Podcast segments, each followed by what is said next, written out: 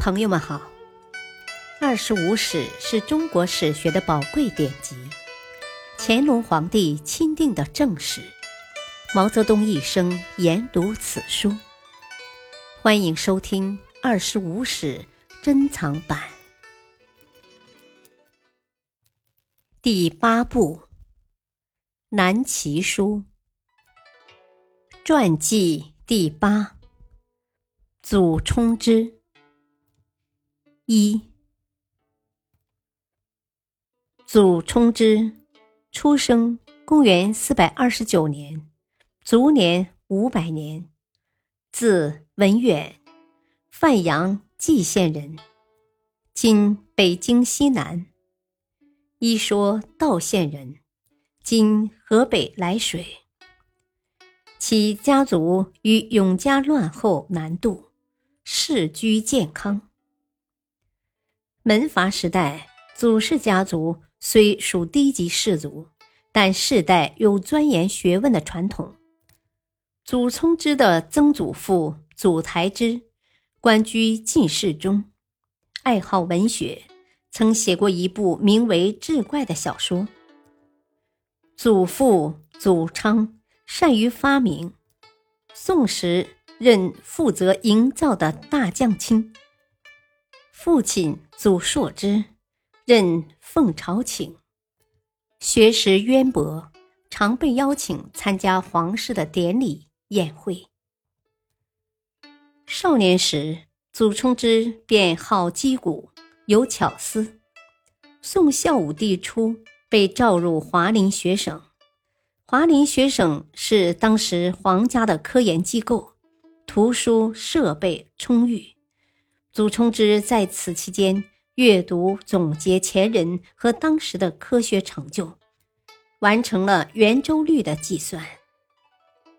圆周率是圆周长与直径的比值，它是一个无理数，不能用一个分数或有限小数以及循环小数完全表示出来。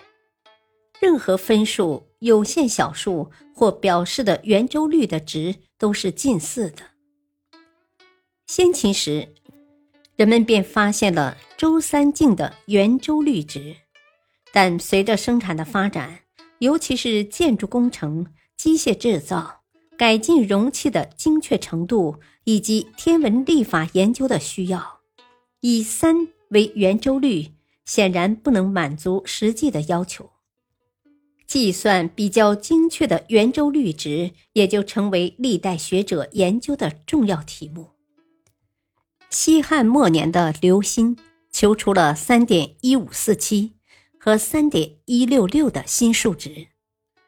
东汉时的张衡、蔡邕等也相应算出与刘歆类似的圆周率值。三国魏时的刘辉创造了用割圆术的方法。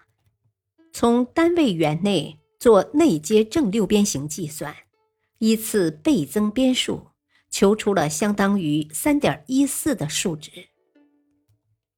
刘辉把他的这一成果记录在《九章算术之注释》中。《九章算术》是我国古代数学名著，祖冲之对他做了精深的研究。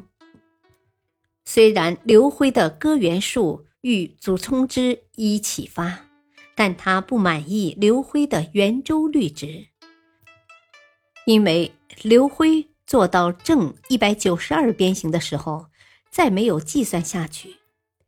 祖冲之一鼓作气，一直演算到正一千五百三十六边形，得出了三点一四一六的结果。他对这个结果还不满意，继续推求。一直计算到正一万两千两百二十八边形和两万四千五百七十六边形，终于把数值计算到小数点后的第七位，即三点一四一五九二六至三点一四一五九二七之间。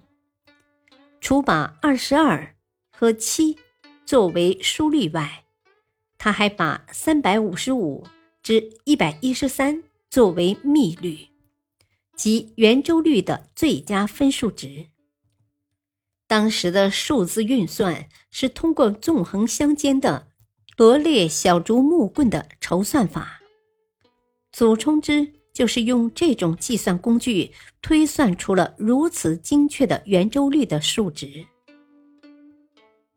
九章算术中正确的解决了圆面积和圆柱体体积的计算问题，但关于球体积的计算公式却是错误的。刘辉在注九章算术中发现了这一错误，但他也未能求出球体积的计算公式。祖冲之和妻子祖刚。且不仅巧妙地解决了球体面积的计算问题，还得出了等高处的横截面积相等的两个立体物，其面积也相等的结论。